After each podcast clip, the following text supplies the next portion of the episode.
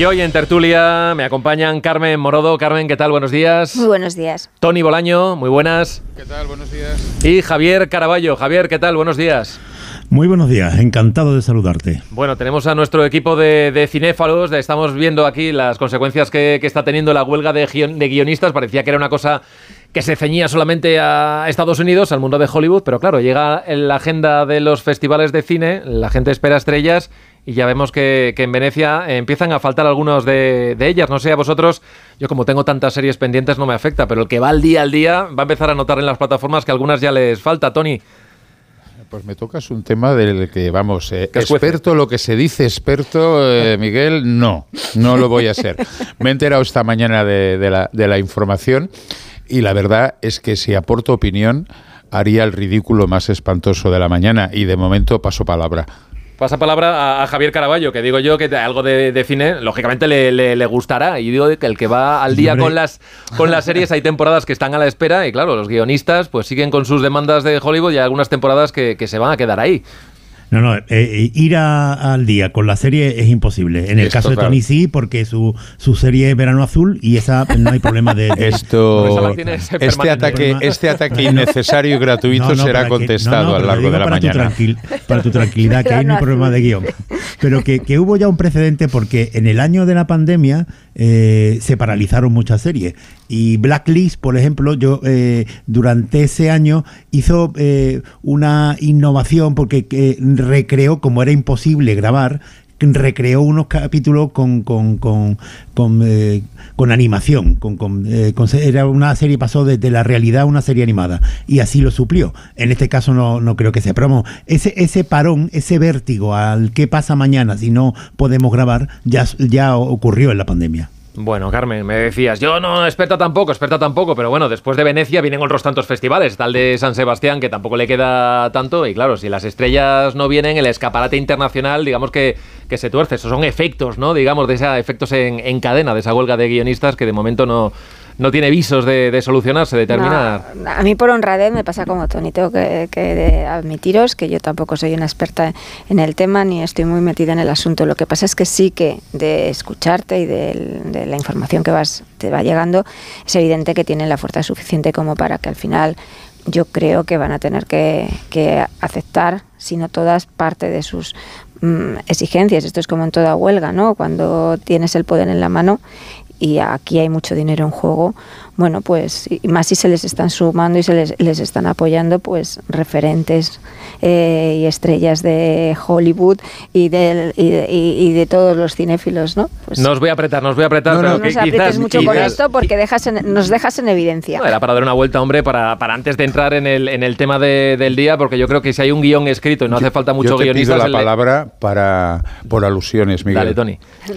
Eh, Verano Azul eh, eh, no es mi serie de referencia. No me hagáis spoiler porque todavía igual hay algún despistado que no sabe cómo acaba, pero vamos. Por mucho que Caraballo intente meterme el dedo en el ojo, pero mira, sí que voy a hacer una recomendación de una serie española que además va al pelo con todo lo que está pasando, la polémica Rubiales, etcétera, etcétera, que es Machos Alfa, que a mí me parece genial genial. Es la historia de cuatro parejas, de cuatro tipos, todos diferentes. Sí, sí, un poco antigua, es... la conoce todo el mundo, hombre. ¿Eh? Que, que, que, es un poco antigua la serie. Que la no, hombre, no, no es tan antigua, no es tan antigua. Y ayer empecé a ver una que yo creo que se la dedico a, a Javier Caraballo. Se llama Lucifer. Y ahí lo dejo. Bueno, empezáis ahí con eh, ánimo, eh, ánimo animoso, ahí, bien, bien, bien. Decía yo que el guion que ya está escrito y, desde hace bastante tiempo parece que es el de el encuentro que va a empezar exactamente, si son puntuales, eh, en una hora y veinte minutos más o menos, ¿no? En el Congreso de los Diputados, ahí se van a ver las caras.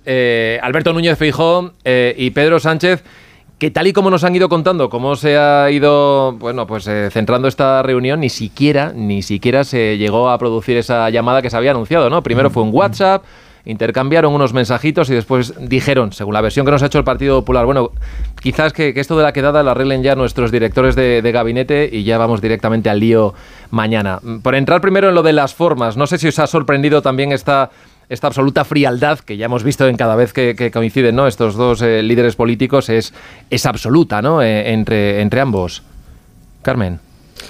Bueno, a mí no, no, no, no, me ha sorprendido porque los puentes entre el gobierno hoy en funciones y el principal partido de la oposición se rompieron hace mucho tiempo y están rotos en todos los sentidos, incluso la relación también personal, porque en política también funciona lo personal, entre el presidente del gobierno y Alberto Núñez Feijóo.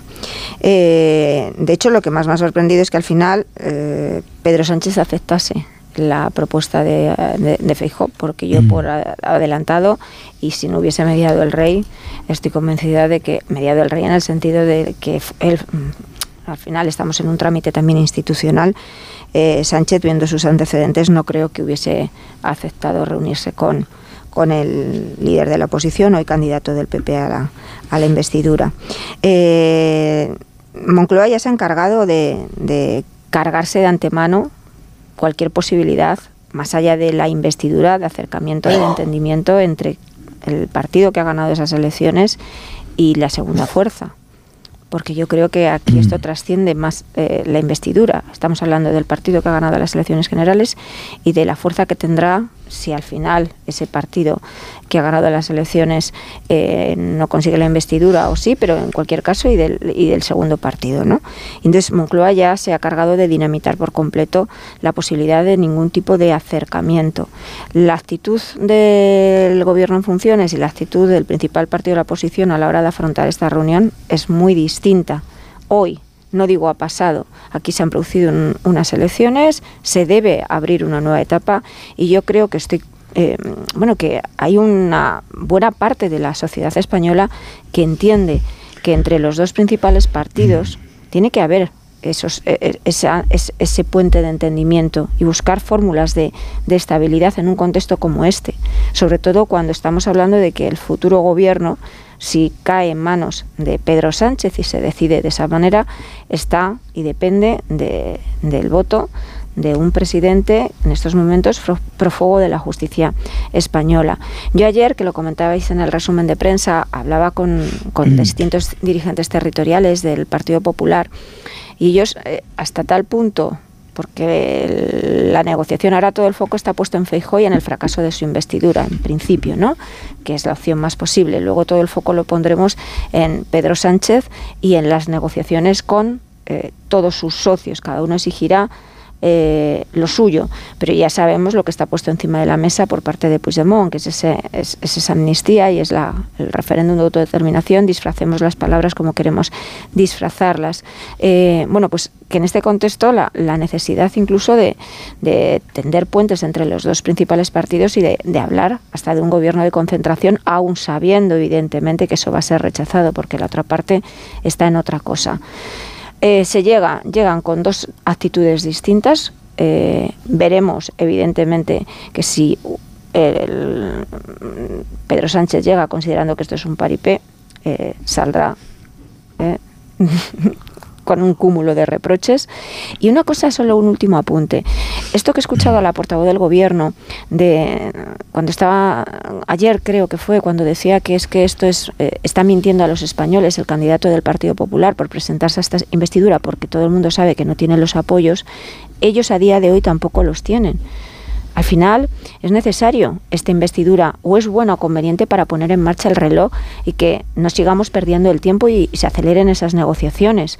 Pero si ellos tuviesen eh, los apoyos necesarios para sacar adelante la investidura de Pedro Sánchez, este trámite institucional avalado por el rey, la mentira que ya dice avalada por el rey, eh, no se estaría produciendo. Javier, eh, esta mañana repasábamos los, los encuentros que han tenido, ¿no? Eh, tanto eh, Feijó con el presidente del gobierno en este año y medio largo, ¿no? Desde que asumió la, la presidencia del Partido Popular. A los pocos días tuvo una primera reunión en Moncloa, lógicamente guante blanco, ¿no? Todo muy diplomático. Después ya fue en el mes de octubre una segunda reunión con el tema que nos ha perseguido durante todo este tiempo, ¿no? La renovación del, del Poder Judicial y luego lo que hemos visto son esos cara a cara, ¿no? Prácticamente uno cada mes en el, en el Senado, muy broncos cada vez que, pasaba el mes y luego ya, bueno, llegaron las elecciones y el debate aquí en, en A3 Media.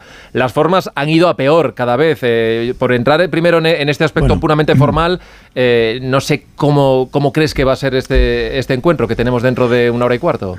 A ver, eh, eh, para mí lo más sorprendente del día, lo decíais sobre las siete y media, porque yo no había eh, reparado, no lo sabía, que hoy es el Día Mundial de Frankenstein. Entonces me parece espectacular que, que justamente hoy que se inician los encuentros del, para la conformación de un gobierno sea el Día Mundial de Frankenstein. Entonces a mí eso, eso me ha dejado ya perplejo, lo aseguro. Eh, con, respecto a todo lo demás, a ver, es que eh, yo no creo que, que en la política española esto sea algo excepcional ni raro, porque es lo habitual. Los encuentros entre líderes políticos en España se dan sobre todo en campaña electoral. El resto del año los líderes políticos se ignoran. Pedro Sánchez durante la campaña electoral estaba deseoso de, de, hablar con, con Feijó. Le pedía hasta seis encuentros, seis debates y solamente hubo uno, eh, el que se celebró en esta casa, en la Tres Media, eh, y, fue la última vez que se vieron eh, Pedro Sánchez y, Núñez Feijo. Una vez que pasa la campaña electoral y que se cierran las urnas, los partidos pues vuelven a la confrontación y ya no, no hay más interés nunca en, que haya un encuentro no, no, no es algo, lo, lo, lo, lo, raro sería esperar de todo esto que haya una especie de acuerdo pacto de Estado, no, están en lo normal. Y lo que yo, de, lo que yo difiero es de algo que decía eh, Carmen, no, no por ella lo digo, ¿eh? Sino por esta sensación de que, tenemos de que en España la mayoría de los españoles quiere un gran acuerdo del Partido Popular y el Partido Socialista y al revés, del PSOE con, con el PP. Yo es que, eh, Miguel, desconfío mucho de eso. Me da la sensación de que es al contrario, que en España se penaliza mucho cualquier acercamiento que haya del PSOE al PP y del PP al PSOE que, que aquí eh, el entendimiento se toma como una equidistancia insoportable, como, como alguien que no tiene criterio, que no tiene principio. Y entonces eh, esto, además, alentado por los líderes políticos que, que, tenemos en la actualidad, porque ya se le podría exigir, desde luego se le podría exigir a los eh, líderes políticos que ejercieran otro tipo de pedagogía sobre una sociedad dividida, pero no, lo que se hace es aventar todo esto. No espero absolutamente nada de lo de hoy y ya te digo, como decía al principio, lo espectacular del día de hoy es eso, que sea el Día Mundial de Frankenstein. A ver, Tony, ¿cómo lo ves tú esta, esta previa que tenemos de algo que va a ocurrir, como digo, en el Congreso de Diputados y luego la teatril teatralización ¿no? que va a venir después del encuentro, porque tiempo han tenido también para pensar qué es lo que van a decir después. Si tal y como parece, todo está bastante claro ya. Bueno, eh, Carmen les decía una cosa que yo creo que tiene toda la razón. El PP y el PSOE afrontan la reunión de hoy con objetivos diferentes. El Partido Popular la enmarca dentro de la campaña de Núñez Feijó mm, para presentar su candidatura, evidentemente, pero sobre todo para prepararse por si hay una repetición electoral, por un lado, o dos, para afianzar a Núñez Feijóo como líder de la, de la oposición. Tendrá que ir perfilando cuál es la hoja de ruta y acabemos con los vaivenes. El Partido Socialista acepta esta, esta reunión por un tema institucional, por el tema de que el rey ha designado un candidato y no va a montar lío, pero un pequeño detalle. El Partido Socialista Obrero Español acaba de convocar eh, Comisión Ejecutiva Federal hoy a las 11. Si a las 10 hay la reunión con Fijó, ya os podéis imaginar el, plan de vida que hay. Pero luego han sucedido, yo creo, eh, Miguel, que hay que poner el foco en tres cosas que sucedieron a lo largo del día de ayer portazo ya definitivo del PNV que ya está, digamos, preparándose para una negociación con el Partido Socialista. Portazo total y absoluto de Esquerra Republicana, que vamos, Aragonés dijo ayer clarísimamente que no tiene ninguna intención de reunirse con el Partido Popular. Y tercero, un tema que yo creo que no es menor, que eh, Carles Puigdemont ha disuelto, digamos, a su brazo armado, y entenderme, que es la Asamblea del Consejo de la República, donde estaban de los 120 representantes los sectores más granados del, de los frikis o de los hiperventilados, o sea, de los más radicales. Lo ha disuelto. Bueno, yo creo que es eh, significativo. Y luego ya no voy a reproducir la bronca que tuvimos hace una semana o dos semanas, Javier y yo, sobre eh, la España Frankenstein. Es que España, para mí, es Frankenstein. Hay una España de derechas, una de izquierdas y una periférica. Y de momento el Partido Popular con la periférica no tiene nada que hacer. Con lo cual yo creo que la investidura es una investidura fake, que el Partido Popular persigue esos dos objetivos, posicionarse si hay nuevas elecciones, o dos, mm, apuntalar a Fijo que, hombre, críticas, recibe algunas dentro de los suyos y que están aquello tragando saliva a ver qué pasa porque el fracaso no es que sea anunciado, sino que es más que evidente. Pero hoy leíamos, Carmen, en, la crónica que, escribías hoy en el diario La Razón y hacía referencia, ¿no? Que habías estado hablando con algunos de los varones eh, territoriales del, del Partido Popular, esa no sé decir posibilidad, ese campo eh, ilusorio que es el de un gobierno de, concentración del todo, del todo irreal, ¿no? por, supuesto. Era simplemente como gesto de plantear. A, ver, ahora mismo estamos en un momento donde eh, todo tiene mucho de puesta en escena, porque eh, asistimos a esa preparación de una investidura de Alberto Núñez Feijó, que él tiene la obligación, yo creo, evidentemente, una vez que ha sido propuesto por el, por el rey, de, de trabajársela, aun sabiendo que le faltan esos cuatro escaños y aun contando que es la hipótesis con la que trabaja el Partido Popular, que de aquí a finales de septiembre ese escenario no, no cambiará, pero lo que no está decidido es que puede pasar desde septiembre hasta que se produzca, si la hay, una investidura de Pedro Sánchez. Eh, todos estamos dando por hecho, porque además Moncloa está jugando eficazmente en eso, eh, casi con, como que la investidura de Sánchez está ya hecha porque al final eh, hay esa mayoría, que no es una mayoría de izquierdas progresistas, es una mayoría de izquierdas más independentistas, más, bueno, pues todos los demás partidos. Eh, y, estamos dando por hecho que esa, que esa investidura ya está realizada, pero ahora eh, lo que toca es jugar con las cartas, entiendo que cada uno tiene encima de la mesa. Si se produce esta... Mm, para Moncloa, Moncloa no quería que se produjese esta investidura. Ellos esperaban que al final no se llegase a producir el encargo por parte del rey al candidato del Partido Popular. Luego hubo un cambio de guion y, dijeron, bueno, pues que pase adelante, así también vamos nosotros. Con, eh, tiempo para negociar, porque de brazos cruzados, aunque no vaya con todos los focos, eh, No, pero bueno, al final es un tiempo que le estás dando de, aunque ellos digan que van a utilizarlo para desgastarle, que también él tiene de protagonismo para reivindicarse como lista más lista más votada y para exponer en esa sesión plenaria lo que es su programa de gobierno. Fejo tiene que apelar a, a, su, a, su, a la posición del Partido Popular como dique constitucional frente a las cesiones que obligada, obligatoriamente tendrá que hacer Pedro Sánchez para conseguir esa investidura. En esas cesiones, en el principio de acuerdo, para llegar a un acuerdo, que vamos a ver en qué termina la negociación, eh, eh, está, comentaba yo antes, está el referéndum, está la amnistía, están otras cuestiones que pueden afectar a, la corona y son elementos donde, mm, bueno, no es tan fácil ensamblar todas las voluntades, a pesar de que sí que es cierto que en estos momentos el presidente en funciones, en clave interna, no hay elecciones a la vista y no tiene, quitando a Paje, que ya está un poco a lo suyo, no tiene un, un partido eh, fuerte como para cuestionar las decisiones que pueda adoptar. Pero, por ejemplo, ya estamos viendo en plena proceso de negociación de la investidura las diferencias entre la líder de Sumar y el gobierno en funciones de la parte socialista con todo el caso Rubiales.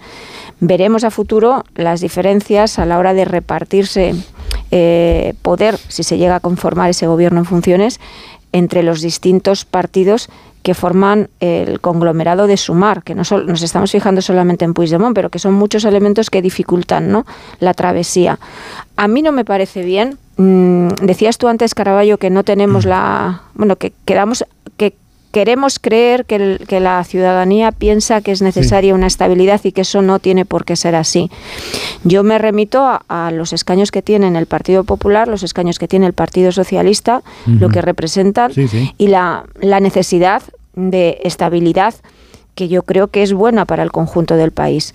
Y sí, pienso, ¿eh? sí estoy, y, bueno, hay datos, pero sí que creo que hay una mayoría no digo que sean todos los españoles, pero una mayoría que considera que es bueno para el interés general que entre los dos principales partidos haya algún puente, haya puentes de entendimiento. y más en un contexto como este, donde la negociación y el futuro del gobierno de España depende de lo que decida un señor que está refugiado en Waterloo para no someterse al veredicto de la justicia española. Que Carmen, eh, que lo que hago yo en, todo esto, eh, eh, porque me da mucho coraje muchas veces cuando hablo con gente o cuando escucho algunas conversaciones, lo normal es decir, pues la culpa es de los políticos. Oiga, la culpa de los políticos, pero que los políticos están ahí porque alguien los elige y la sociedad española elige lo que elige. Y lo que constato es que el peor momento electoral del Partido Socialista fue eh, hace ahora eh, eh, cinco años, en 2000 Uy, parece que hemos perdido la, comunicación ahí. Hemos dejado el argumento en, medio. Retoma tú, Tony, y a ver si podemos recuperar esa, comunicación con, Javier. Voy a acabar como iba a decir Javier. En el 2016 fue el momento de, peor resultado del, Partido Socialista. A ver, Carmen, yo ahí discrepo con, con tu planteamiento. Dices, la gente quiere, o una mayoría de gente quiere un acuerdo. Yo creo que los resultados del 23 de julio demuestran todo lo contrario. O sea, de una victoria aplastante, apabullante que indicaban todas las encuestas, del Partido Popular, pasamos a un resultado muy diferente donde Pedro Sánchez, eh, digamos, es el que tiene más posibilidades de acuerdo. ¿Está cerrado ese acuerdo? No, no está cerrado ese acuerdo. Pero yo creo que se están produciendo movimientos. Antes os comentaba la disolución de la Asamblea del Consejo de la República por parte de Puigdemont, que ha provocado mm. el enfado de la Asamblea Nacional Catalana y veremos qué es lo que sucede en los próximos días con, con todos los actos, digamos, de exaltación nacionalista. Porque Puigdemont eh, a diferencia del Puigdemont de hace cuatro días, está jugando una baza posibilista. ¿Cuál es esa baza? Él quiere intentar tener protagonismo en Madrid, ganar en Madrid, pero ese no es su objetivo. Su objetivo es ganar en Cataluña. Él sabe que dentro de dos años se la juegan a cara de perro. De hecho, el año que viene ya se la juegan en estas elecciones europeas. Recordaros que en las últimas ganó Puigdemont por dos cuellos de ventaja a Oriol Junqueras. Y eso es lo que quiere repetir, porque su objetivo es la Generalitat. Pedro Sánchez y el Partido Socialista, Moncloa, están criticando la actitud de Fijó de presentarse, que fíjate que, eh, que se presenta pero no vamos a ningún sitio. Pero en el fondo, en el fondo, yo creo que el Partido Socialista está encantado. Primero porque los focos van a estar centrados en Fijó y van a tener un mes de manos libres para negociar con, las, con el resto de fuerzas políticas, porque además es impensable, ¿eh? esta tesis la defiendo desde hace ya tiempo, es impensable un acuerdo con Junts y Esquerra antes del 11 de septiembre y antes del 1 de octubre. Es imposible, porque el pulso del independentismo sigue vigente y en la calle se va a ver más. Y luego, Carmen, hay una cosa que también discrepo contigo con todo el cariño. Hombre, hay que pactar con Waterloo. Pero si el PP también quiere hablar con Waterloo, pasa que tiene muy difícil el pacto, pero lo está intentando. Pero también curioso, Junts no ha dicho que no se va a reunir con el PP mantiene esa ambigüedad eh, mm. y ese silencio sepulcral, que yo creo que ese silencio sepulcral por parte de Junts, que nos obliga a todos a, intentar, digamos, ver el vaso eh, medio lleno, medio vacío cada día cuando hemos de hacer la crónica, pero sobre la mesa no tenemos nada. Aparte del, de las declaraciones grandilocuentes de referéndum y amnistía, no conocemos el contenido absolutamente de nada. Lo único que sabemos es que Jaume Sens no pinta un colín en esta negociación, y dicho por Junts per Cataluña, que hombre, se supone que, que algo de información deben tener, porque Junts está negociando con Moncloa. Punto, pelota, no está negociando con Sumar y Sumar está intentando marcar, eh, digamos, perfil propio, como diría Joan Puigcercós, aquel líder de Esquerra, marcar paquete, porque si no se está quedando fuera de los de los focos completamente, porque la negociación pivota por Moncloa. Nadie más estaba metido en el ajo, ni tan siquiera Ferraz. A ver, Carmen, quería responder una cosa que te había dicho. Si queréis. Y te doy paso ahora a Javier, no me he olvidado de ti, ¿eh? que, te, hemos recuperado. Ah, vale, vale, vale. Es que te hemos cortado el micro, Javier. no, a ver, no, por, por, por, enlazar. El diálogo con Junts no es pactar con Junts. dialogar con Junts no es pactar con Junts. Bueno, pues entonces tiramos la, investidura a la basura. No, pero no es pactar. Quiero, no es pactar, mm, depende de las cuestiones que pongan encima de la mesa, pero como gesto, yo también creo que una vez que has recibido un encargo del rey, tienes la obligación de hablar con mm, el conjunto de los partidos y en el caso de Junts y en el caso del Partido Nacionalista Vasco, y esto lo sabemos muy bien todos, estamos hablando de táctica política, un portazo eh, del, Partido Popular solo serviría para facilitar la investidura. Ellos en lo que están es intentar encarecer lo máximo posible la investidura a Pedro Sánchez dentro del juego político, ¿no? Así lo entiendo yo. Eh, los resultados electorales del 23J confirman que hay una mayoría y un refuerzo del bipartidismo. Otra cosa es que entre los dos principales partidos, eh, con esos dos bloques que hay, y en un lado la presión de Vox y en el otro lado el juego del, yo no diría del Partido Socialista Obrero de España, sino de lo que representa Pedro Sánchez, de renunciar a ser un partido de mayorías y buscar ese eje y ese entendimiento, considerando que Vox es, ha sido ha sido su tabla de salvación en todas las comunidades donde hay una doble lengua y da más miedo a día de hoy en esas comunidades que Vox, pues quiera seguir eh, jugando la partida en ese campo que le favorece. Lo que pasa es que es un campo que le favorece a nivel de interés de partido, no de gobernabilidad.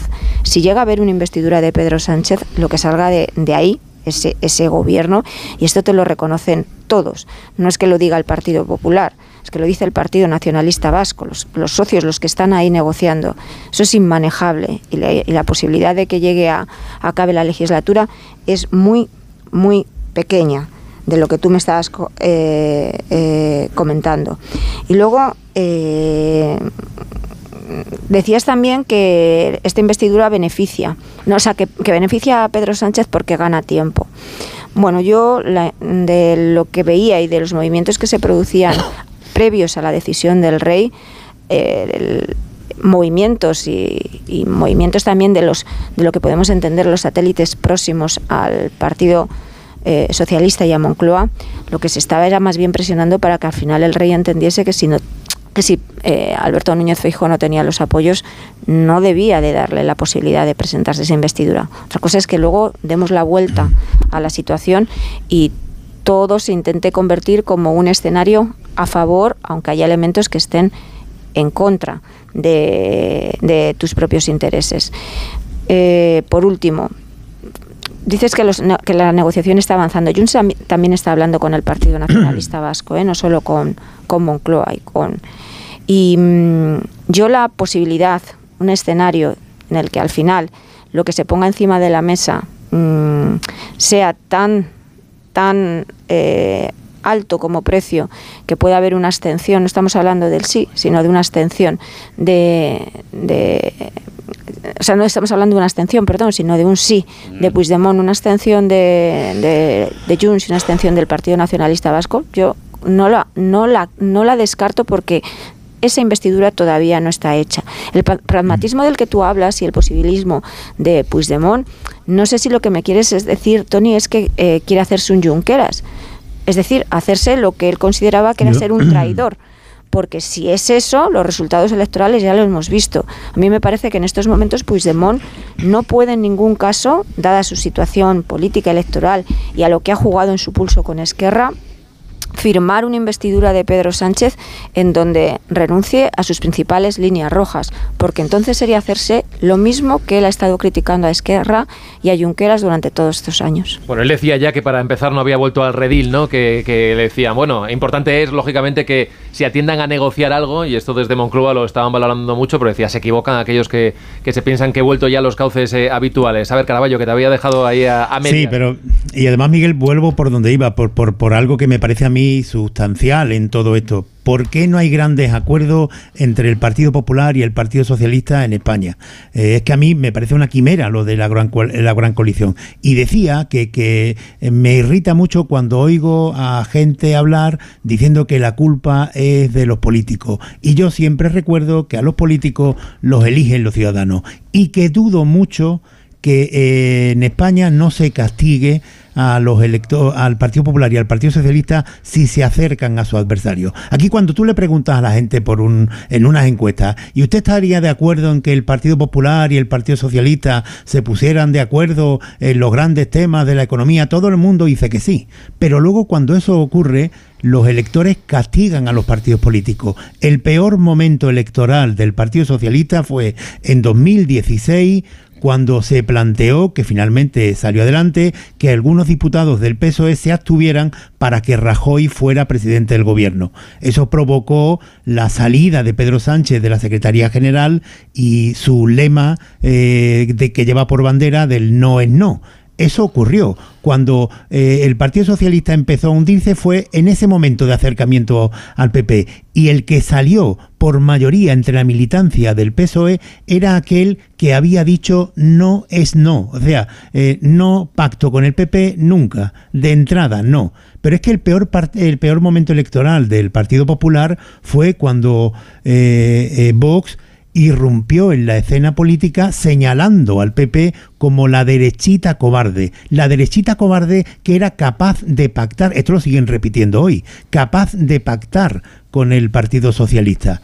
Y ahí el electorado se fue, una gran parte del electorado se fue yendo hacia, hacia Vox. Es decir, los ciudadanos españoles castigan el, el, gran acuerdo. Después, en las encuestas se podrá decir lo que quiera, pero el problema está en la sociedad. ¿Podrían hacer otra eh, pedagogía los líderes políticos? Sería lo necesario, que lo que, lo que se enviara de señales a la ciudadanía no fuera este incremento de la polarización, pero eso no ocurre en la política, en la actualidad. En cuanto a lo de hoy, a mí me gustaría eh, porque tengo aversión a la micropolítica, me gustaría pensar que lo que ocurre hoy, el hecho de que se sienten eh, Pedro Sánchez y Feijó, tiene algo que ver con el respeto institucional al jefe del Estado. Esto ha estado a punto porque a mí, vamos, ha habido muchos partidos que lo han alentado, sobre todo a la izquierda del Partido Socialista, a punto de que eh, al rey, al jefe del Estado,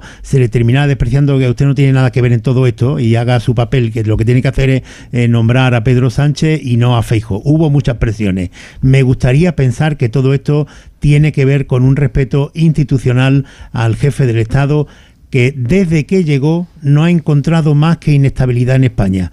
Eh, Felipe VI eh, llegó al trono en 2014, en 2015 hubo que repetir las elecciones, en 2019 hubo que repetir las elecciones y en este 2023 ya veremos si no hay que repetir también las elecciones. Nueve rondas, nueve rondas de contactos. Voy a pedir un momentito, tenemos que hacer una pausa y además enseguida les vamos a contar también la evolución de los precios del del mes de agosto porque tenemos el dato adelantado, pero va a ser nada, enseguida, en un par de minutos. Estamos de vuelta en más de uno, no se vayan. Más de uno. Hablemos claro. De vuelta funciona. Funciona tan bien que si nos escuchas y no eres un temerario, pagarás muy pocas multas y nunca perderás el carné. Garantizado. Bueno, sí, porque yo no he vuelto a pagar multas, aunque vengan. Yo las escaneo a vosotros y la verdad que yo estoy muy contenta. Incluso os he recomendado. Encima pagáis si te retiran el carné. De vuelta. 900-200-240. 900-200-240 o devuelta.es. Mucho que ganar. Reacciona. Si abres el libro del bien vivir por la página 9 podrás leer la siguiente reflexión. La felicidad no te la dan los metros cuadrados. La felicidad te la dan aquellos con quien los compartes. Con el cupón diario de la 11 puedes ganar hasta 500.000 euros de lunes a jueves y practicar el bien vivir. Cupón diario de la 11. Te toca bien vivir.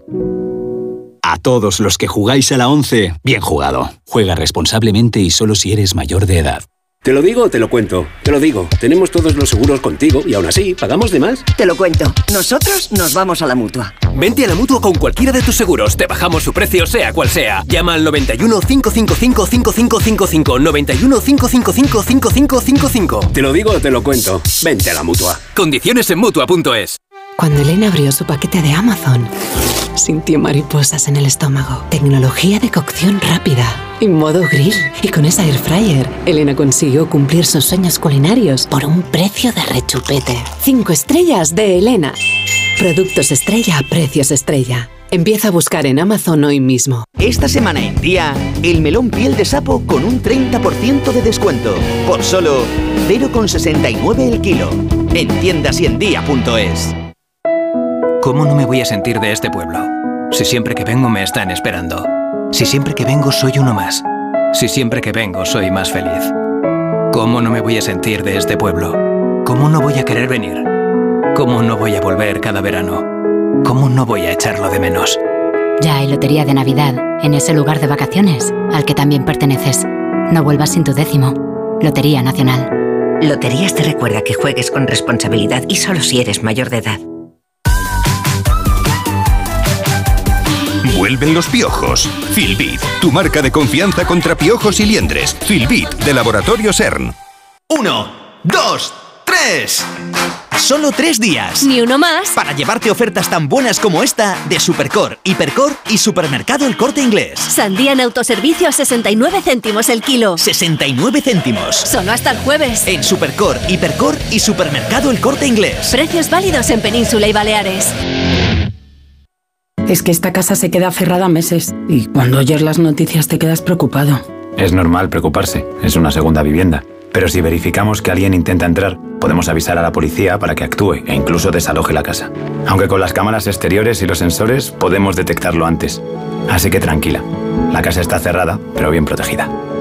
Este verano protege tu hogar frente a robos y ocupaciones con la alarma de Securitas Direct. Llama ahora al 900-272-272.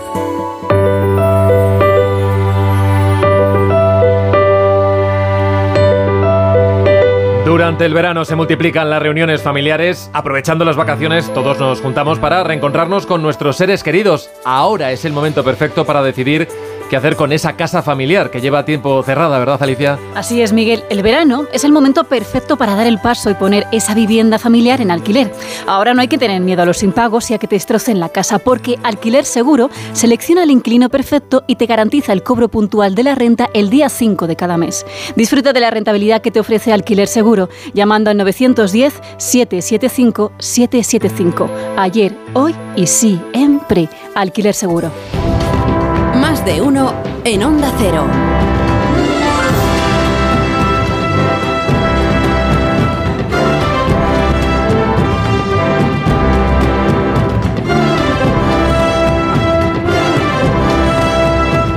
9 y 11 minutos de la mañana, 8 y 11 minutos en Canarias y aquí seguimos analizando cómo viene esta mañana marcada en lo político por esa reunión en el Congreso de los Diputados y en el plano económico por un dato que decíamos, ya conocemos, ese dato adelantado de la inflación del mes de agosto en el que por segundo mes consecutivo ha vuelto a subir en tasa interanual. Los precios han subido al 2,6%, eh, son tres décimas más que las del mes de julio y os podéis imaginar por dónde vienen las culpas, las responsabilidades, porque decíamos ya esta mañana que llevamos ocho semanas consecutivas con los combustibles al alza. Ha subido también el precio de la electricidad, pero menos que lo que subió hace justamente un año, así que tenemos ese repunte de la inflación, el IPC interanual 2,6%, también sigue eh, en unos niveles bastante altos, sobre todo eh, la otra inflación, la subyacente, ya saben, aquella que no tiene en cuenta ni los alimentos frescos ni los energéticos, se ha moderado, pero muy poquito, solamente una décima hasta el 6,1%, así que eh, es este dato, es esta, el dato de, de la mañana, que si lo comparamos lógicamente con los países del entorno, no está tan mal, pero claro, si llevamos acumulando las subidas que llevamos acumulando en el último año y medio, no sé si habéis tenido que coger el coche durante los últimos días. Eh, en fin, eh, acudir a una estación de servicio, Tony, eh, la gasolina está, está por las nubes. Está pues la gasolina 95, que es la que pongo yo, en 1,85 o 1,90. O sea que vamos, de barata nada. A ver, los datos no son buenos. Es verdad que en comparación con Europa estamos mejor, pero oye, ya eh, esa comparación ya creo, que pierde fuelle, ¿no? Porque mal de muchos consuelo de tontos. Con lo cual ahí tenemos que, afrontar una situación compleja, porque la subyacente ha bajado solo una décima. y eso bajar, bajar, lo que se dice bajar, eh, no creo, no creo que sea, digamos, el, el calificativo más adecuado. Con lo cual aquí la ministra Calviño pues tiene que que seguir implementando medidas para seguir bajando. Es verdad que cuenta con un aliado. La gasolina cuando pase el verano eh, tendrá eh, un efecto, digamos, balsámico y volverán otra vez precios de antes del verano. Pero bueno, yo creo que en España tenemos un, grave problema y la inestabilidad de no tener gobierno no ayuda, eh, porque tampoco el gobierno puede adoptar medidas demasiado contundentes porque están funciones, no nos hemos de olvidar. Y esta es la micropolítica y el efecto directo en, en los hogares. No, Lo decía no. porque estamos en agosto, en el mes por excelencia de las vacaciones, y, y todo el mundo, aunque sea el pueblo, eh, coge el coche y, y está viendo los, los precios disparados. Ya no tenemos esa ayuda de los 20 céntimos que había hace un año, y lo decís ahora. Estar en funciones No, pero- tiene sus consecuencias. Pero Javier. Miguel, esto no es micropolítica, esto no es No, no, micropolítica. micropolítica es de hablar de, de los intereses de una facción de CUP, eh, la- este tipo, esa cosa de eso es la micropolítica. Eh, esto no, y sobre todo esta semana ha publicado el Banco de España un informe en el que se veía muy claro que, que las empresas están trasladando eh, de forma literal eh, la, la subida del IPC a los precios, a los costes finales. Yo ayer me quedé en un supermercado un rato mirando la estantería de los aceites porque no me lo podía creer. La- hay garrafas de, de aceite de 5 litros que ya están por encima de los 50 euros. y, y me vio un- uno encargado y me dijo, ¿le, le ocurre algo? Porque estaba allí mirando aquello. Digo, no, no, lo, lo de los precios del aceite, que dice, no, todavía tiene que subir por lo menos 10 euros más, es lo que se espera. Con lo cual nos podemos encontrar en otoño-invierno con las garrafas de aceite de 5 litros en torno a los 60 euros. Eso no es micropolítica. Eso sí es de los problemas que terminan convulsionando en el panorama y de pronto se empieza a hablar otra vez de esto, que ahora no, ahora estamos hablando de, de- los acuerdos y tal y de, de todos estos aspectos. Pero cuando irrumpe, por ejemplo, como el año pasado, el, el precio de la sandía, y eso causa alarma social, eso sí es, es importante. Y es lo que puede romper el debate político que hay en la actualidad.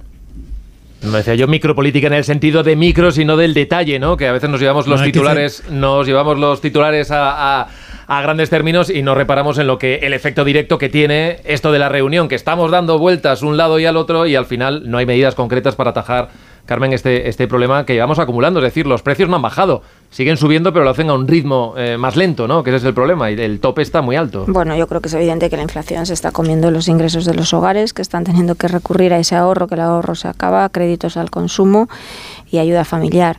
Eh, eh, a ver, la semana pasada ya llegó un mensaje de la Reserva Federal sobre, estábamos dando por hecho que, que podía terminarse el ciclo de subida de tipos de interés y la interpretación que hizo el mercado es que a lo mejor ahora sí, pero que para diciembre volverá a haber ¿no? Una nueva subida. Estamos pendientes también de las futuras decisiones del Banco Central Europeo.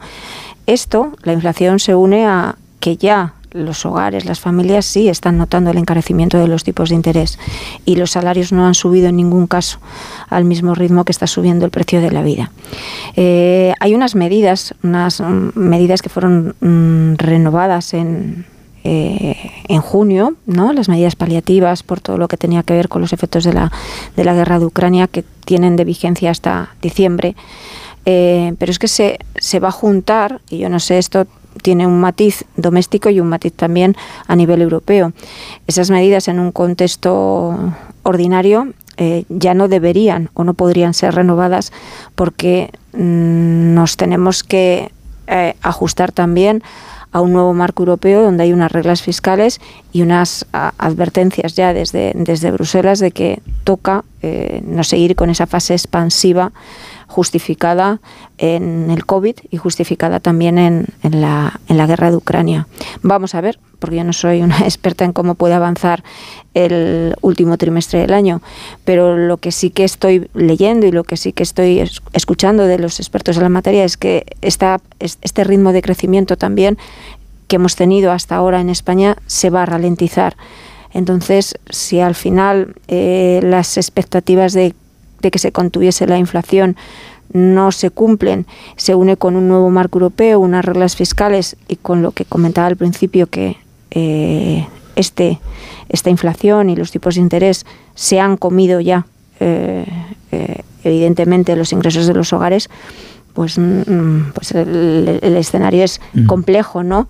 Nos intentamos siempre conformar con el hecho de, que esos datos, de que en la comparación con Europa pues, estábamos mejor en cuanto a un crecimiento, pero venimos de una situación peor y en cuanto a inflación, pero el, el marco económico no es en estos momentos bueno, al menos lo que es en la micro, que es lo importante, ¿eh? en la microeconomía, porque en la macroeconomía esas cifras luego eh, no las puedes trasladar a lo que es el día a día pagar eh, ahora mismo hacer frente a la vuelta al cole y lo que supone bueno el encarecimiento de los alimentos, de la gasolina y también vamos a ver cómo evoluciona el precio del gas. Tony. Bueno, yo creo que, a ver, eh, eh, una referencia pequeña al tema del aceite, como bien decía Javier. Eh, un economista muy buen amigo mío, experto en industria agroalimentaria, me llama el otro día y me dice, ¿tienes aceite hasta diciembre? Digo, pues me parece que sí. Dice, bien, no compres aceite hasta enero. O sea, con lo cual en el sector están preveyendo que de aquí a diciembre la cosa se va a poner... Eh, por eso, pues encima de los 60 euros o quizás más. Luego, a ver, eh, yo creo que eh, es verdad que la, inflación ha subido mucho, pero esta inflación nada que ver, nada que ver con la que teníamos hace un año, con lo cual las familias dan por descontado esta situación. Es verdad que, como dice Carmen, que están tirando de ahorro. Bueno, de hecho, hay menos dinero circulante en estos momentos porque la gente, digamos, se mira muy mucho los, los gastos, pero eso, el impacto yo creo que está asumido porque además los convenios colectivos con los incrementos han dado un cierto, un cierto respiro y se está produciendo una negociación colectiva que mm, excepto algunas eh, excepciones, se está haciendo de una forma muy racional y se están aplicando los acuerdos marco que pactaron COE, UGT y comisiones obreras. Yo no creo que sea la situación alarmante, porque, insisto, la gasolina va a volver a bajar ahora en el mes de septiembre y va a darnos un respiro. El problema es la subyacente. O sea, eh, seguramente habrá que ir más allá en la toma de medidas, no sé cuáles, ¿eh? no sé cuáles, pero en la toma de medidas para bajar esa inflación subyacente, porque es la que afecta más a los hogares. ¿eh? Es el día a día cuando vas al supermercado y te pegan cuando vas a pagar por caja, pues la cosa se te, se te pone complicada. Pero yo creo que en estos momentos la inflación ya no es el gran problema que teníamos el año pasado, que acordaros que estuvimos a punto de estar eh, de entrar en los dos, bueno, entramos de hecho en los dos dígitos. Esa en verano del año pasado rozamos el 11, el 11%, creo que era el mes de eh, agosto del año pasado el, el 11, sí. Estamos ahora en el 2,6. ¿Es alta? Sí, pero bueno, es una inflación razonable. La incógnita está en ¿Cómo va a evolucionar el precio del dinero? ¿Subirá? ¿No subirá? Ahí entre la Reserva Americana y el Banco Central Europeo difieren en la aplicación, pero las entidades financieras de este país están preveyendo subidas del precio de dinero hasta diciembre. Pasa que, claro, tampoco pueden los bancos centrales apretar de esta manera porque también afecta a la liquidez de los propios bancos.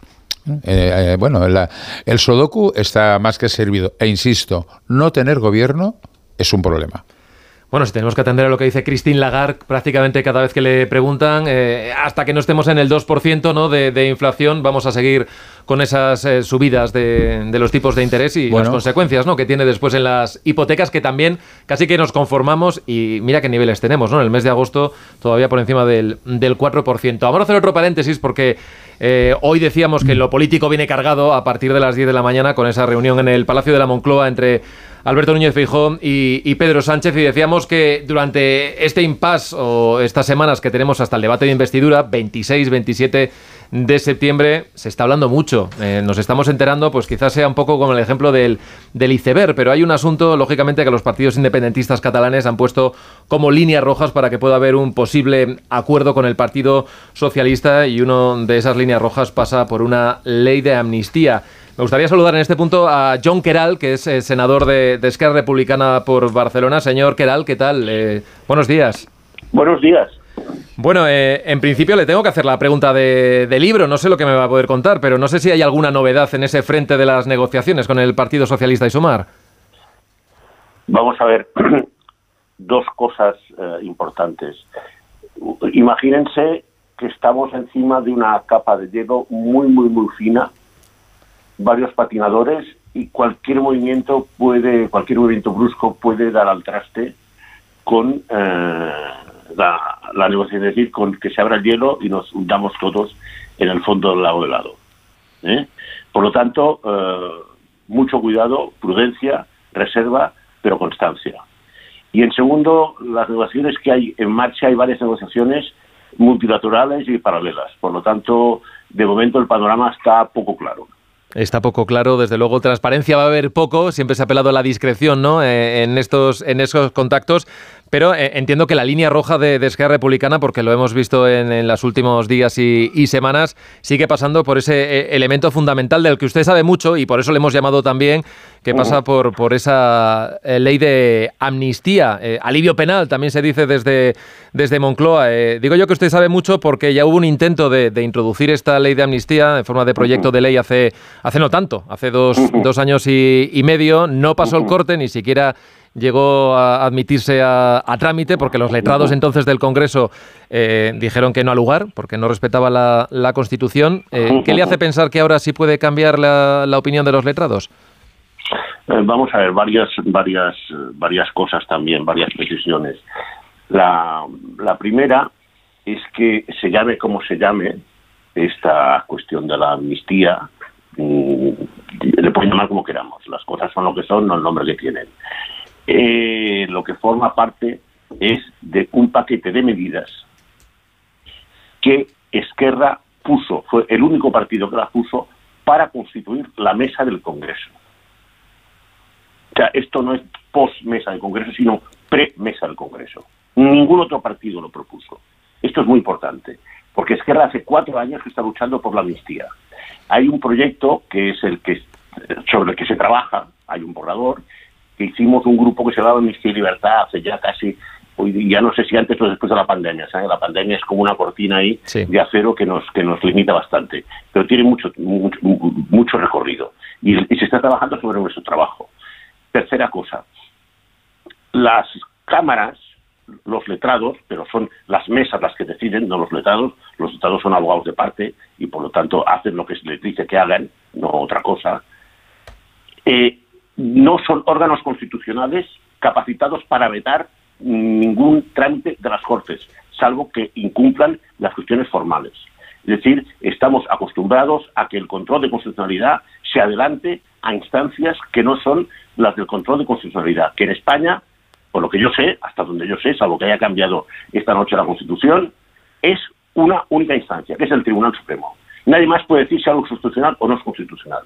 Perdón, el Tribunal Supremo no. Ahora, ahora esos son los calores del verano. El Tribunal Constitucional. Usted dice que no ha cambiado la, Carta Magna, pero no solamente fueron los, los letrados de la Cámara, entonces también la, presidenta del Congreso, Merichel Batet, también entendió... Vamos a ver, vamos a ver. Eh, cualquiera que conozca cómo funciona una gran institución, pública o privada, sabe que sus abogados dicen lo que quiere que eh, eh, el, jefe de la institución diga. Por lo tanto, no son en este aspecto estos abogados, que son los del Congreso, muy capacitados, pero operan en función de los criterios políticos que sus jefes, en este caso la presidenta o la mesa de la Cámara, les imponen. Aquí y en todos los parlamentos del mundo, aquí y en todas las corporaciones privadas del mundo. ¿eh? Porque cuando uno quiere un informe de verdad, lo pide fuera, precisamente para garantizar la neutralidad. Y lo que no puede ser es trasladar el control de constitucionalidad a instancias que no están capacitadas para ello, porque no están capacitadas constitucionalmente, porque quien tiene el monopolio de la constitucionalidad en España es exclusivamente el Tribunal Constitucional. Bueno, entiendo por tanto que, usted lo que está diciendo es que vamos a tener un, informe ad hoc de, lo, que, de lo que quiera eh, la, otra parte. Eh, por preguntarle, entonces ustedes cuando introdujeron eh, esta iniciativa hace dos años y medio, los partidos independentistas catalanes sí que fueron juntos. Ahora están negociando de aquella manera con todas estas conversaciones cruzadas, silenciadas. Usted dice que en el aspecto técnico esto de la ley de amnistía no es muy complicado. Otra cosa ya es, es el alcance y es el, trasfondo político que tiene, ¿no? Porque para empezar, habrá, que acotarlo también a unas fechas. No solamente estamos hablando al 1 de octubre, porque aquella iniciativa iba bastante atrás, lo llevaban hasta, hasta el 2013. Ahora me permitirá que haga un poco de profesor.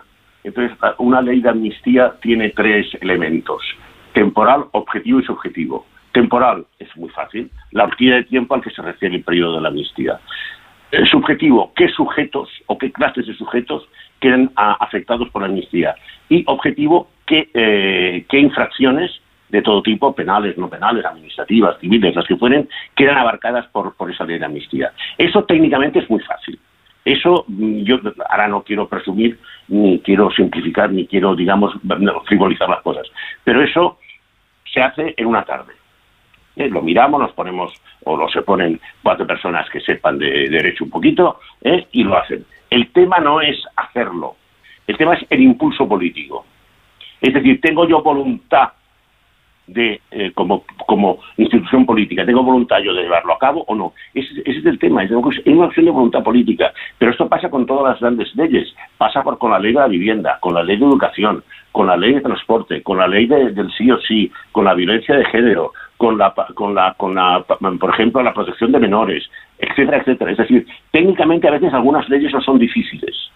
El problema es que hay voluntad política detrás de las instituciones de llevarlas a la práctica y llevarlas a la práctica también con los mecanismos necesarios. Este, esta es la cuestión, es una cuestión política, no técnica. Bueno, por ir por al ejemplo más, más práctico, por saber en qué están trabajando exactamente, hablamos de, del alcance. ¿Quién debería entrar en, en esa ley de, amnistía, llámela como quiera? Eh, ¿Solamente los políticos? ¿Estarían también los, los CDR, eh, los activistas? Eh, también ha habido bastante debate, lo hemos visto también con, con el tema de las, de las fuerzas de seguridad. Recordamos que creo que hay medio centenar de policías que están encausados todavía por aquellas cargas que se vieron el, el 1 de octubre y por parte de Junts, al menos por la parte publicada que hemos visto, no lo verían mal que los eh, policías entrasen en, eh, en, esta, en esta amnistía, aunque las fuerzas de seguridad dicen que no se les puede poner al mismo nivel que los que no cumplieron con la legalidad. No sé cuál es su posición. Para, empezar, las fuerzas de seguridad tienen que hacer lo que les diga el gobierno ¿eh? y dejar de opinar y actuar conforme a derecho. Esta es la principal función de las misiones de seguridad, no hacer de opinadores. Bueno, tendrán su criterio también, ¿no? Entendemos que en una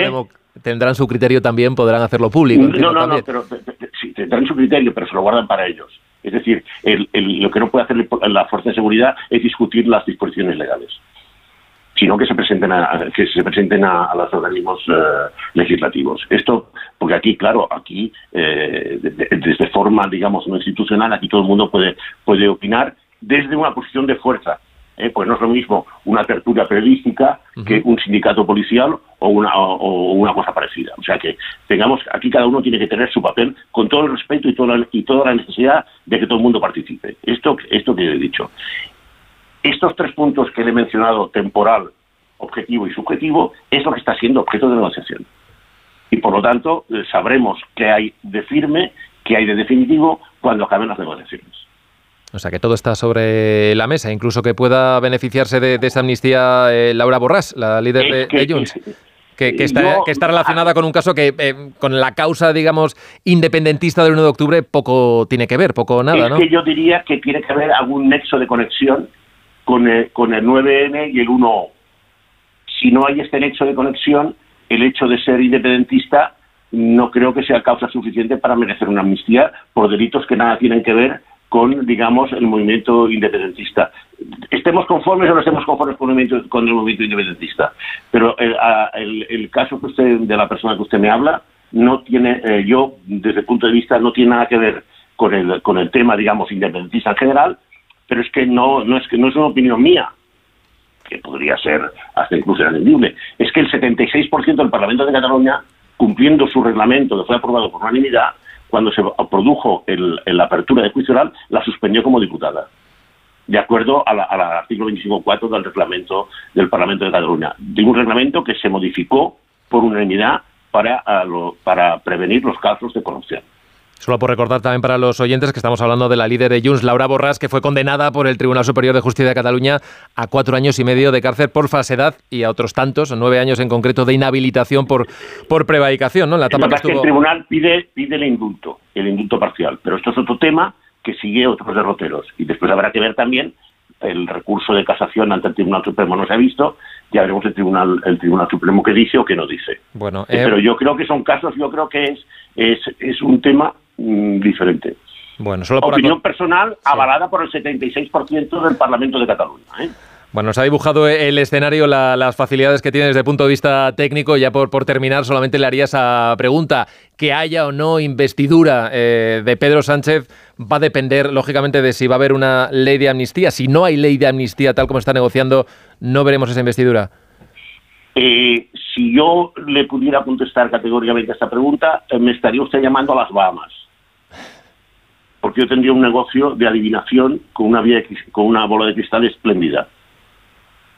Que esa bola no la tengo ni estoy en las Bahamas. Entonces, yo creo que, eh, para ser muy sinceros, hemos lanzado una moneda al aire y la moneda está cayendo. Ya veremos si es caro cruz. Bueno, esperemos que no caiga de canto porque suele hacer bastante daño a quienes están implicados. desde luego no se lo deseo, no se lo deseo a nadie. Por cierto, ya que estamos en el día, eh, ¿cómo están asistiendo ustedes a esta reunión que va a comenzar dentro de 25 minutos en el, en el Congreso de los Diputados entre el presidente del Gobierno y el señor Feijó? Pregúntese a la señora Sánchez al señor Feijó. A mí es una reunión a la que ni a mí, ni a mi partido, ni a que a otros nos han invitado. Por lo tanto, eh, tendría que hablar con los dos protagonistas, a ver si le dicen algo. Bueno, creo que el señor que el señor Feijóo sí tenía interés de hablar con Esquerra, pero los de Esquerra han dicho que, que, pasó me parece, me parece que todavía no, no le han invitado. ¿eh? Es decir, mm, eh, eh, otra cosa que nos tenemos que acostumbrar, esta política hecha en los medios de comunicación, yo comprendo que los medios de comunicación les viene muy bien, pero si uno quiere invitar a alguien, lo invita, lo invita, le envía una carta y si puede ser a través de un amigo común, eh, para establecer puentes de cordialidad, mucho mejor. Y después, cuando ha enviado esta carta o ha intentado el contacto, va a los medios de comunicación, no al revés. Bueno, ahí queda, ahí queda dicho. Pues miren bien en el buzón, hagan F5, pues se les llega esa, esa invitación. Joan Queral, senador de Esquerra, le agradecemos en cualquier caso que nos haya tenido esta mañana aquí en Más de Uno. Un saludo, buenos días. Un placer, buenos días.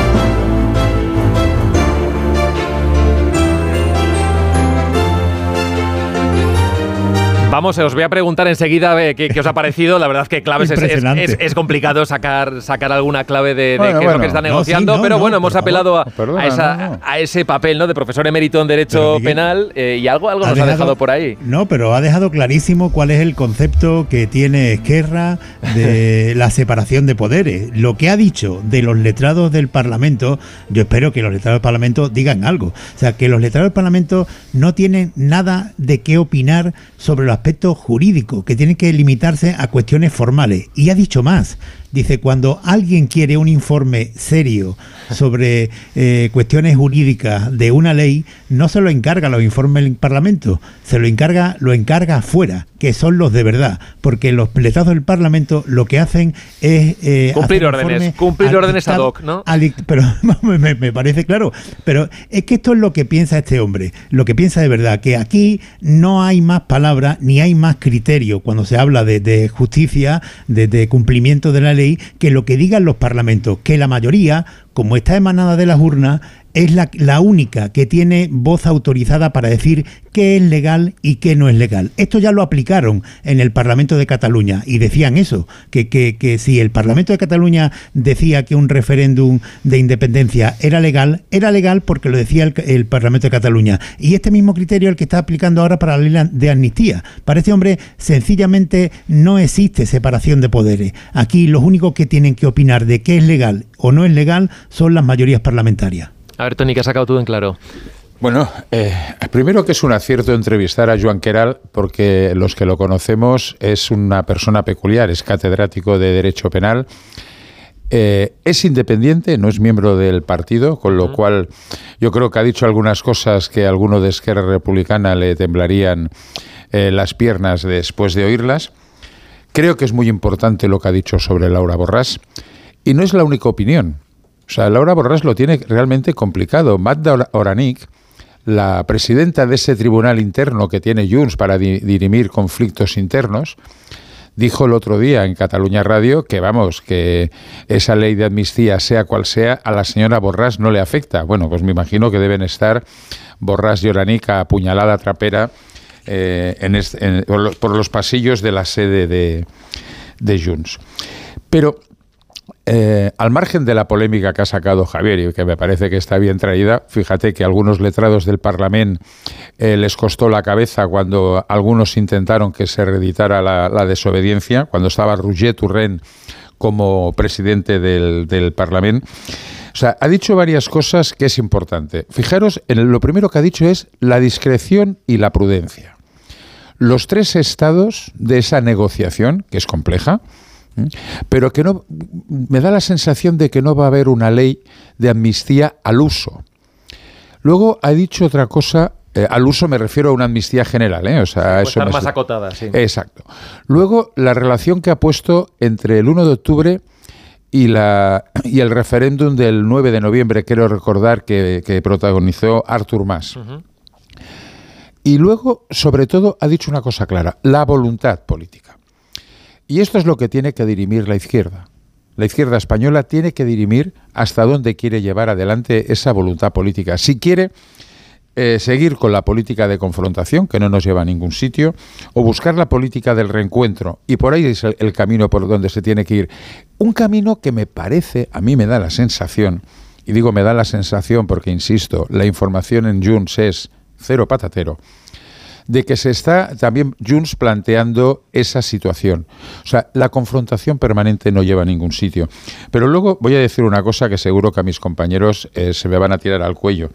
Pero la política de confrontación ya sabemos dónde nos lleva, a ninguna parte. Eso sigue ahí, sigue permanente. Y retirarles el victimismo a los independentistas va a ser clave. Lo fue en junio del 2021 los indultos. Fijaros que eso coste electoral coste electoral ha tenido poco y en Cataluña al Partido Socialista le, le, refuerza. Bueno, ya veremos lo que sucede. Y luego hay Pero, una cosa que nos hemos olvidado. ¿De verdad el PP quiere, digamos, ganar la investidura? ¿De verdad? ¿En serio? ¿Negándoles el grupo parlamentario en el Senado a Junts y a PNV? Hombre, pegar una patada en la espinilla al que en teoría te tiene que apoyar me parece que es un error de bulto y vamos, y de una escasa cintura política. Bueno, si aplicamos la doctrina de lo que nos decía el señor Keral, eh, habrá un informe de los letrados, que es lo que ha hecho el Partido Popular, ¿no? Bo eh, eh, Miguel, pero, voluntad política. Pero, voluntad, no, voluntad política. política. Eso es fraude Además, de ley, eso se ha hecho siempre y el PP también lo ha hecho. No o se sea, ha hecho siempre, no se ha hecho siempre.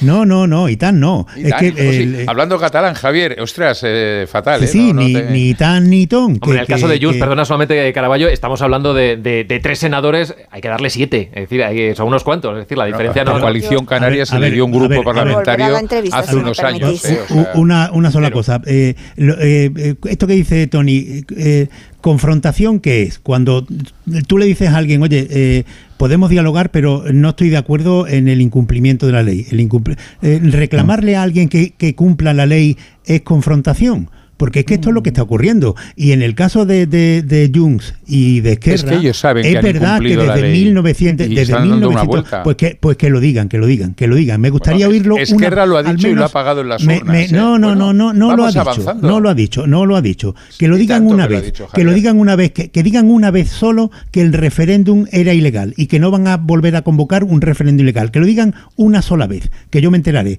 Pero eh, yo y todos los españoles, pero, pero, no lo tú han les dicho. ves, tú les ves Y- en condiciones de, mantener ese pulso, no, pero tú los ves también derrotados, no. pero- Fíjate que además hay un sector que amenaza con una cuarta lista por estos pactos que están teniendo primero Esquerra y ahora Junts eh, con el Partido Socialista, una cuarta lista que vayan a la confrontación. Los mismos majaderos que intentaron en la, este fin de semana en la Vuelta Ciclista a España, en el, en el inicio de Barcelona, de verter 400 litro- litros de aceite. Los mismos majaderos que tiraron chinchetas a ver si los ciclistas se partían la cabeza. Vale. O sea, ese Que independentismo sí, que sí, que hay que, confrontación. Y es la única manera de ir avanzando Sí, a pues, buscar que, puntos que de digan encuentro. que ellos condenen lo de los CDR, que, que digan que el referéndum es ilegal, que digan que, que, en España no hay presos políticos. Cuando digan todo eso, yo yo eh, aceptaré lo de dialogar y todo esto, porque que Ahora no los hay, están Pero al indultados. margen al margen de eso y, y, y no me extiendo más, y si quiere Miguel lo hacemos. Pero lo, lo que está ocurriendo en esta legislatura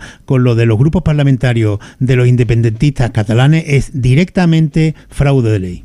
Bueno, enseguida nos vamos a extender un poquito más, pero me tengo que ir a publicidad nada, un par de minutos y además Carmen también quiere sacar sus subrayados de, de esta entrevista que hemos tenido con el senador de, de Esquerra. Nada, enseguida volvemos de vuelta aquí en Más de Uno, no se vayan. Más de uno.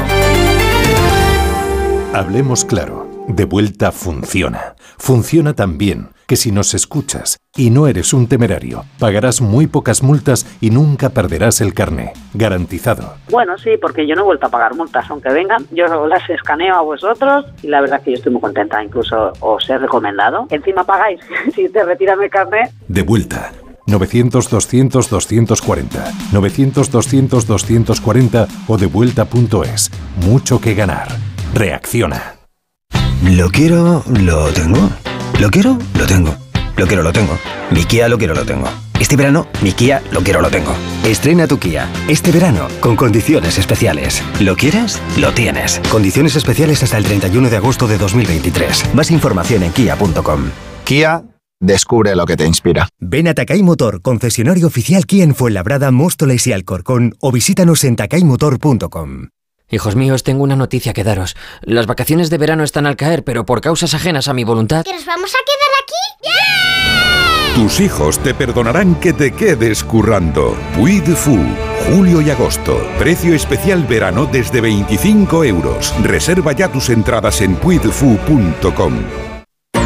Cuando pienses en muebles nuevos para tu cocina, piensa en Kixen. Kixen es una empresa del grupo Duchamanía, con la misma profesionalidad y compromiso. Los muebles perfectos para tu cocina por encargo, a la medida de tus necesidades. Infórmate en el 91 762 98 76 en kixen.es o en el Paseo del Molino 6. Y recuerda que Kixen es K-I-X-E-N. Redescubre tu tienda Ahorra Más ubicada en el número 35 del Boulevard José Prat de Madrid. Mañana te esperamos para que disfrutes de nuevo de nuestras ofertas y productos más frescos de temporada. Ven a visitarnos. Los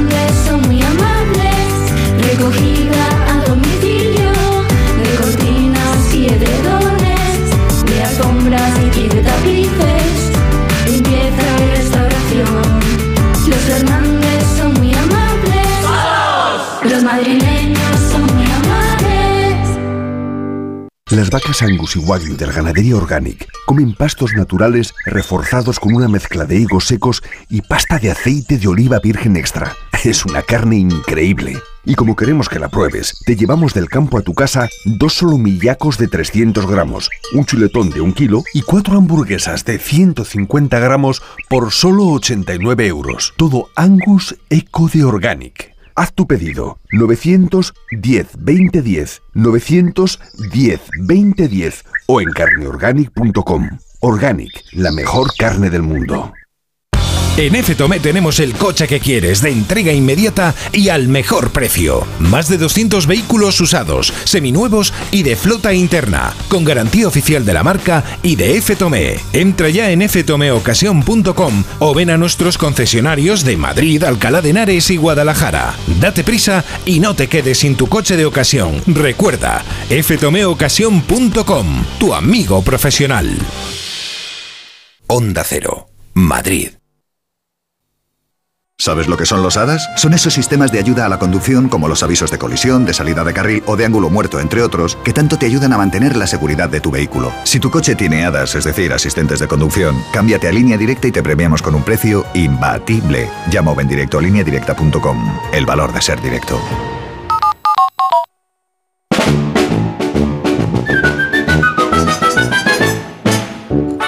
Que en 14 minutos vamos a llegar a las 10 de la mañana, una hora menos en Canarias. Begoña Gómez de la Fuente la tengo aquí y eso significa que estamos. tenemos noticias del corte Sí, inglés. Y ya está aquí, ya está aquí Miguel, la vuelta al cole más supercalifragilística. Y en el corte inglés tienen los mejores servicios para que volver sea fantabuloso. Te digo más. Como servicio cita previa para evitar esperas, su carta de compra para hacerte con todo lo que necesitas sin cargar con las bolsas y muchos más que te harán la vida más mágica. El servicio forrado de libros, wow, la entrega más fácil o las facilidades para familias numerosas.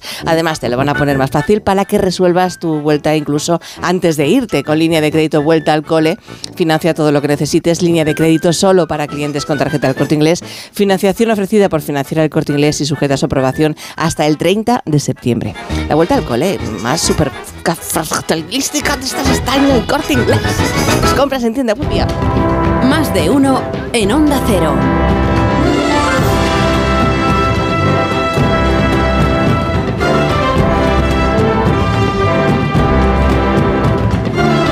Nueve y 47 de la mañana, 8 y 47 en Canarias. Seguimos en tertulia con Tony Bolaño, con Javier Caraballo y con Carmen Morodo, a la que había dejado yo subrayando algunas de las cosas que nos ha dicho el Joan Queral, senador de, de Esquerra. Me decía, si supiésemos si la negociación al final va a tener sí o sí esto de la ley de amnistía, en fin, estaría en las Bahamas, pero todo parece que gravita por ahí, ¿no? Yo no tengo ninguna cosas que- duda. que y no voy a estar en las Bahamas. Yo no tengo ninguna duda. Es de una que- pena, ¿eh? Ya, pero ojalá me tocase eso por acertar en esto, pero vamos, yo no tengo ninguna duda.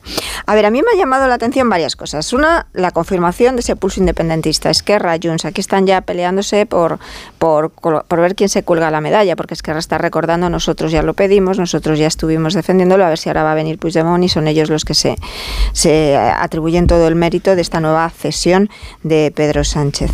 Luego, que hablen y digan que todo tiene que pasar y la última palabra sobre la constitucionalidad la tiene el Tribunal Constitucional. Ahora sí, el Tribunal Constitucional ahora sí, hasta antes de ayer, no ahora sí, porque hay una mayoría progresista donde dan por descontado que todo lo que pase por allí bendecirá sus, eh, sus planteamientos y las decisiones que ellos acuerden con Pedro Sánchez. Luego, cuando deslegitima la labor de los letrados del Congreso, que no sé si es eh, será profesor, pero entonces aquí hay mala intención, porque si no hablaría de ignorancia sobre cómo funcionan los letrados del Congreso. Ya en 2021 hubo una propuesta de ahí sí van unidos los grupos independentistas en el Congreso de los Diputados sobre la amnistía que se, que se tramitó, que hubo un informe de los letrados del Congreso que volverá a producirse si se, si se tramita de nuevo. Eh, eh, esta iniciativa, entonces era una proposición de ley y que se pronunciaron en contra porque consideraban que era inconstitucional. Y el Partido Socialista, el mismo Partido Socialista Obrero de España, que ahora está callado y que está bueno, él nos ha, em, este, el portavoz de Esquerra nos ha reconocido que ya se está negociando con Moncloa eh, la amnistía, eh, se opusieron porque había ese informe, pero que consideraban que era eh, inconstitucional. Y luego, de lo que se está hablando y de lo que se está negociando, porque es que mm, hablabas tú, Tony, del victimismo. El victimismo es una esencia del independentismo y también del nacionalismo. Sin ellos forma parte de su esencia, da igual, les darás esto y volverán a pedir otra cosa porque si no, no tienen razón de, de ser. Pero a mí manda narices, por no decir otra palabra, que al final la investidura de un, de un, de un presidente del gobierno dependa y se acepte que dependa del hecho de que eh, pues alrededor de una quincena, son más de 13 causas judiciales eh, que afectan a distintos cargos independentistas y yo esto lo vincularía desde la consulta del gobierno de Artur Mas hasta el referéndum ilegal del 1 de octubre. Borrón y cuenta nueva sobre todo eso. Ese borrón y cuenta nueva sobre todo eso, ¿eh? Esa, eh, no, aquí no ha pasado nada, supone echar tierra sobre el trabajo que durante todos estos años han estado haciendo las fuerzas de seguridad del Estado. Estas causas afectan al Tribunal Supremo, a la Audiencia Nacional, al Tribunal Superior de Justicia de Cataluña, a distintos juzgados de catalanes sobre todo el trabajo que ha estado haciendo nuestro sistema democrático en, virtud de, velar por la ley. Lo que pasa es que si eres independentista y hay una investidura en juego, entonces hacemos el borrón y cuenta nueva. Son policías, son fiscales, son abogados, eh, son, son jueces y todo eso es todo lo que ustedes han estado haciendo, han trabajado, han investigado, no vale para nada porque ahora que aquí lo que está en juego es la investidura de un señor y esa investidura depende de que hagamos el borrón y cuenta nueva. Tony Javier, no sé si os había quedado algún fleco de, este asunto. A mí siempre me quedan flecos en este asunto. Yo, yo eh, intento hacer pedagogía y estoy viendo que es eh, casi, casi imposible. Pero la amnistía no es un borrón y cuenta nueva. La amnistía de entrada es el reconocimiento por parte del independentismo que metieron la gamba hasta, las orejas. Segundo, por favor. El, mira, estáis diciendo lo mismo que estabais diciendo seguramente cuando los indultos. Los indultos ha sido ha sido la primera vez, eh, han abierto la puerta a que por primera vez el independentismo pierde elecciones en Cataluña. Primera, en el 14 de febrero del 21 mm. con Salvadorilla. Segundo, segundo y más importante, las elecciones generales, que además abren la puerta, abren la puerta a las elecciones generales, y no vamos a hacer traslaciones miméticas, a unas posibles mayorías alternativas constitucionales. Bueno, yo creo que hay que seguir trabajando en esa línea y el independentismo siempre estará ahí. ¿Hemos de estar a cara de perro y con broncas permanentemente? No, demos un paso adelante porque yo quiero que mis hijos y mis nietos, sobre todo mis nietos, vivan en una Cataluña diferente, en una Cataluña donde independentistas van a ver, pero si no tienen la fuerza suficiente van a pasar como en Quebec, que no ganan, que no ganan unas elecciones ni jarto de vino, porque hay que conseguir ganar al independentismo en las urnas, no en los juzgados. desjudicialización. Ah, no, en los juzgados, eso y todos ya estos es mantras historia. que nos han vendido desde Moncloa. No, no, no es ningún mantra, no es ningún mantra. Es la puñetera realidad en la calle catalana. Esa, esa sí. O sea, no reconocer, no reconocer que en Cataluña el independentismo no va a ser derrotado como algunos en la M30 pensáis, o sea, es Así de simple. Hay que ir Vale. avanzando para derrotarlo en las urnas. ¿Cómo? Pues quitándole las banderas. Bueno, pues eh, en eso estamos. El otro día, por cierto, en la- intentaron boicotear la vuelta ciclista y fue un fiasco de cojones. Que yo sí que, yo sí que digo estas Porque lo palabras. evitó la policía. eh, porque lo evitó Bueno, la policía. no, no, no me No, no, refiero porque a lo los tontos policía. del, No, pero- no, no, pero- no me refiero a la revolución de los idiotas, de los de el aceite y las Vale, chinchetas. sí, sí. Me refiero a aquello, gran presencia de esteladas. Hombre, Eh, Mejorable. dos cosas. eh, dos cosas. El, eh, esto de que el independentismo se está desinflando porque eh, ha habido acuerdos con, con el Partido Socialista. ha sido yo derrotado, sie- no desinflado. Eh, siempre he defendido aquí que los acuerdos del Partido Socialista con Esquerra, el acercamiento, desinflaba el independentismo. Pero eso no quiere decir que sea lo único. Para mí, lo fundamental de- del momento que vive en el independentismo, de cómo se ha caído el suflé, fue el día que detuvieron a los Jordis. El día que detuvieron a los Jordis, en octubre de 2017, y no pasó nada, la gente se tranquilizó y, y, eh, el día que Puigdemont tuvo que irse de Cataluña después de, de España, después de, de- de declarar la independencia, metido en el maletero de un coche, que es donde sigue, metido en el maletero de un coche fuera, aunque decida, eh, tenga los resultados que tiene, pero está fuera. Entonces, lo que actuó fue la justicia. El que declaró la independencia la suspendió al poco tiempo porque sabía que no podía sacarla adelante. Y cuando tantos independentistas se vieron engañados fue cuando empezó a desinflarse todo eso. Después, el movimiento político del Partido Socialista a mí me ha parecido bien. También he defendido aquí la posibilidad de los indultos, pero desde luego lo que no estaba nunca de acuerdo es en, además de los indultos, suprimir la sedición y, y- y- y, eh, reformar la malversación, porque no era necesario dar tantos pasos e incluso se pueden dar tantos pasos, pero con, con- con un reconocimiento por parte de los independentistas de que no lo volverán a hacer. Lo que no se puede es hacer es seguir complaciendo a los independentistas a cambio de nada, a cambio de que ellos se reafirmen. No es verdad que hayan dicho que no están, que están de acuerdo en que aquello fue eh, ilegal. Lo siguen diciendo, lo siguen diciendo Tony todos los días, lo siguen diciendo todos los días. Y me niego a hablar de amnistía porque para mí, como demócrata, como español, es un insulto hablar de amnistía en una democracia. La amnistía se produjo del franquismo a la democracia. En esta democracia no hay presos políticos. Hablar de ley de amnistía es un insulto. Mira, si te parece poco que Puigdemont pase de la confrontación al diálogo, bueno, no sé qué. ¿Pero qué eh, diálogo? ¿Qué eh, diálogo defíneme, qué es lo que te parecerá mucho. Lo que está O sea, pidiendo es que ha disuelto, ha Está disuelto acorralado al en Europa, más, más, pero eh, que está más acorralado, que está en su peor momento. todo lo que quieras, pero sigue teniendo la clave, Acorralado en tiene la clave de la situación. O sea, y hay una cosa que no le Tiene la interesa clave a porque se le da también. la llave. Es verdad que en Europa lo tiene complicado, pero es que en las próximas autonómicas se va a presentar. Es que mm, eso eh, hay algunos que no lo tienen no lo tienen controlado. Eh, No se podrá presentar en las generales en las catalanas, pero en las autonómicas sí que se podrá presentar. Y Puigdemont sabe que o juega un papel en Madrid y tiene presencia en Madrid, o el independentismo lo va a pasar fatal. Porque también el independentismo sabe que con la confrontación no llega a ninguna parte.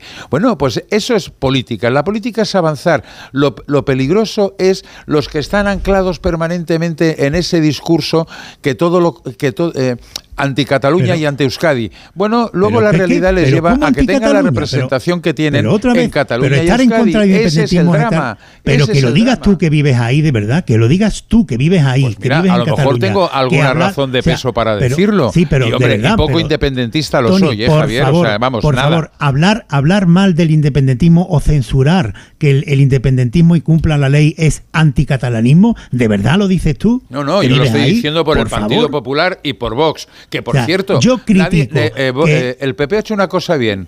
Ha ocultado a Vox en estos últimos días. Pero sin los votos de Vox no llega ni a la vuelta que, de la que esquina. no vayas a Vox ahora, que de verdad es anticatalanismo decir que yo exijo que los independentistas. Es anticatalanismo, digan que por no. ejemplo, que Eso es anticatalanismo. estar en de contra de, de que se hablen las Y tú lenguas vives en el ahí. Congreso, por Bueno. ejemplo. Me están diciendo que ya está ya entrado Pepe- Pedro Sánchez al Congreso de los Diputados. Yo no sé si creéis que en este encuentro habrá oportunidad para que Feijo le pregunte si esto de lo que estáis hablando va a estar en las negociaciones. Como tampoco van a tener demasiado tema de Pues conversación. no parece que Pedro Sánchez tenga voluntad de que la reunión se alargue mucho tiempo, no, no, ¿no? lo hemos dicho porque está esa- convocada esa, esa, esa- esa reunión de la comité, del comité ejecutivo es ningunear y de quitarle toda la importancia ¿no? a, a- la reunión.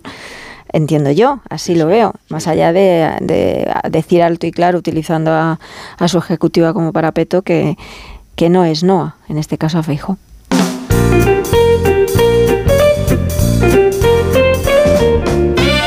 Así nos hemos comido buena parte de, de la mañana. Alicia, vienes ya con los gorila. Así es, yo quiero que empieces la vuelta al cole con buen pie, porque tengo una marca española de calzado infantil desde el año 1942 que es increíble. Zapatos colegiales que aportan máxima comodidad y resistencia, cuidando del buen desarrollo y bienestar de los pies del crecimiento de los más pequeños. Y es que los colegiales Gorila están fabricados con pieles naturales y materiales de máxima calidad, con plantillas extraíbles, punteras reforzadas, cierre de velcro y forros transpirables. A la venta donde en gorila.com y qué otro lugar, en las mejores zapaterías.